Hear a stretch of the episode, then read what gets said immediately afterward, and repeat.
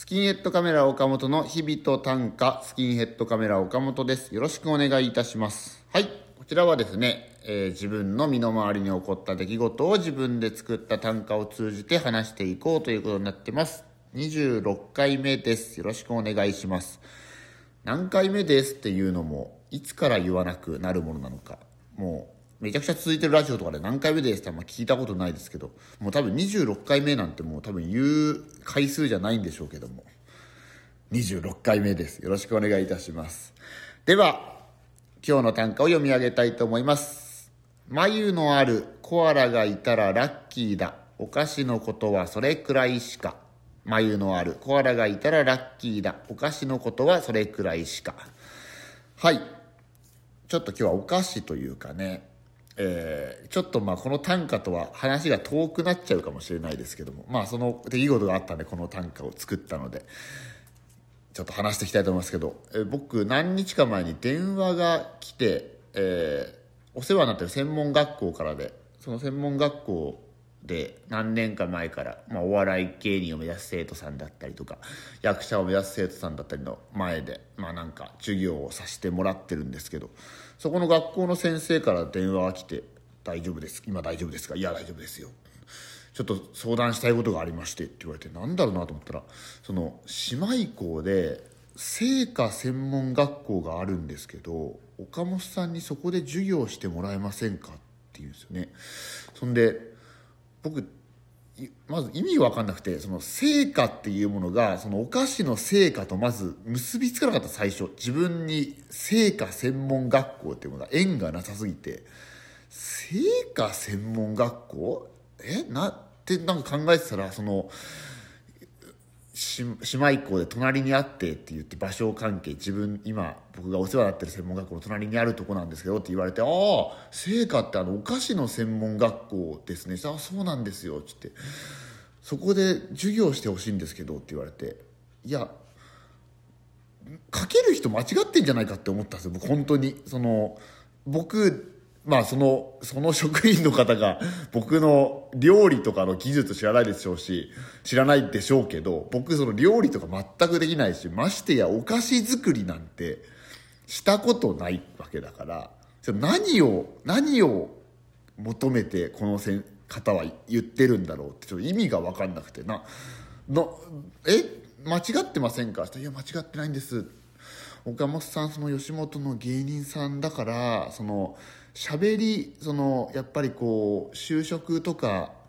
するのに喋りっていうのが必要になってくるんでそれの授業をしてほしいんですって言われてなるほどそういうことなら僕にもいや僕にもそういうことなら僕にもってそのギャップがお菓子作りの授業をするんじゃないかからのギャップ自分の喋りの技術を出せるってギャップがあるからをできるんじゃないかと思ったけど、まあ本当にできんのかっていう言葉、それここでまあちゃんとスンとは落ちたんですけど、あそういうことなんだと思って。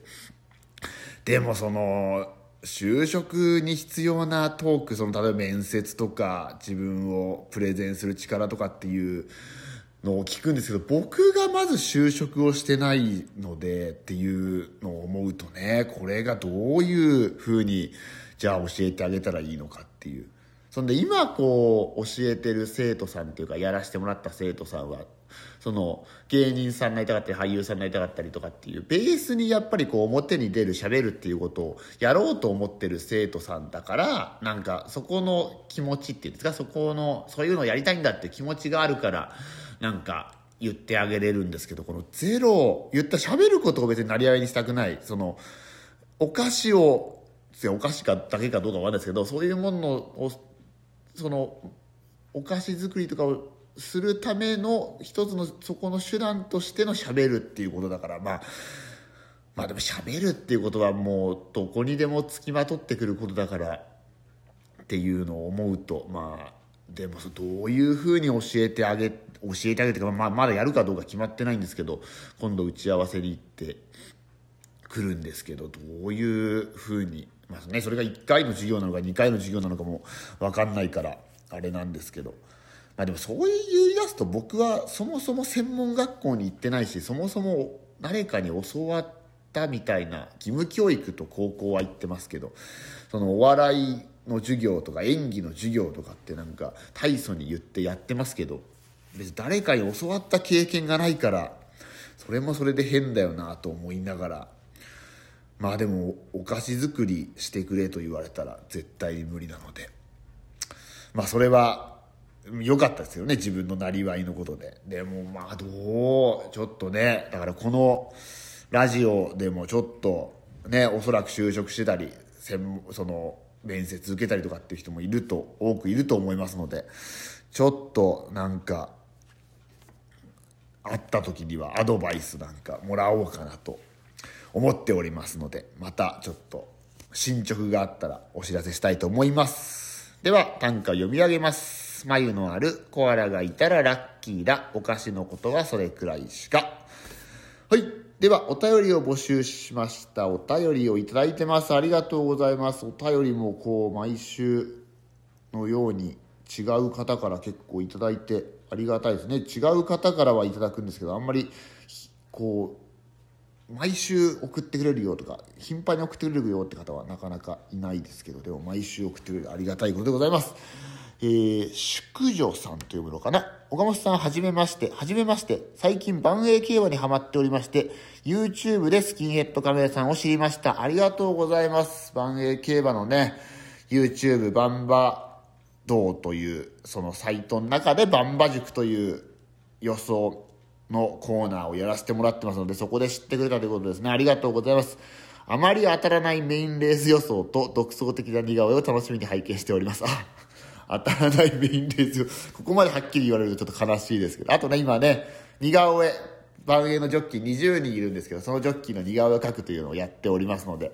まあ、その競馬に、万栄競馬に興味ない方も、その似顔絵から入っていただいて、万栄競馬絶対一回見たら面白いので、ね、ぜひ見て、興味持ってくれたら嬉しいなと思います。はい。ところで岡本さんはご自身の声についてどのような印象をお持ちですか？一度聞いたら忘れられないその鼻声に万栄競馬とともにハマっている私です。その魅力を生かしてますますご活躍くださいますように。ということで私も短歌なるものを初めて読んでみましたのでご承納ください。はい。読ませてもらいます。万栄がご縁で知りぬ岡本さん。花声の沼、ズブズブズブズ。はい。万栄がご縁で知るの岡本さん。花声の沼、ズブズブズブズ。ズブズブズブズ。ああ、なるほど。ズブズブズブズブじゃなくて、最後7度定型で収めるために、ズブズブズブズになってですね。そうか。ズブズブ聞こえてるのか、なんか、こう、忘れられないその鼻声に万栄競馬ともにハマってる私ですっていい風に書いてもらってるからいいですけどズブズブズブズとかって言われるとちょっと喋りにくくなりますね。昔鼻声は鼻声なんですね。鼻炎もありあってなんだと思うんですけど。声の印象はやっぱりこう結構昔からその声が印象的で覚えれるよっていう風に言われてまあ、芸人になってからはそういうこと言われることも多いので、まあ、それはいいことなのかなとかって思うんですけど、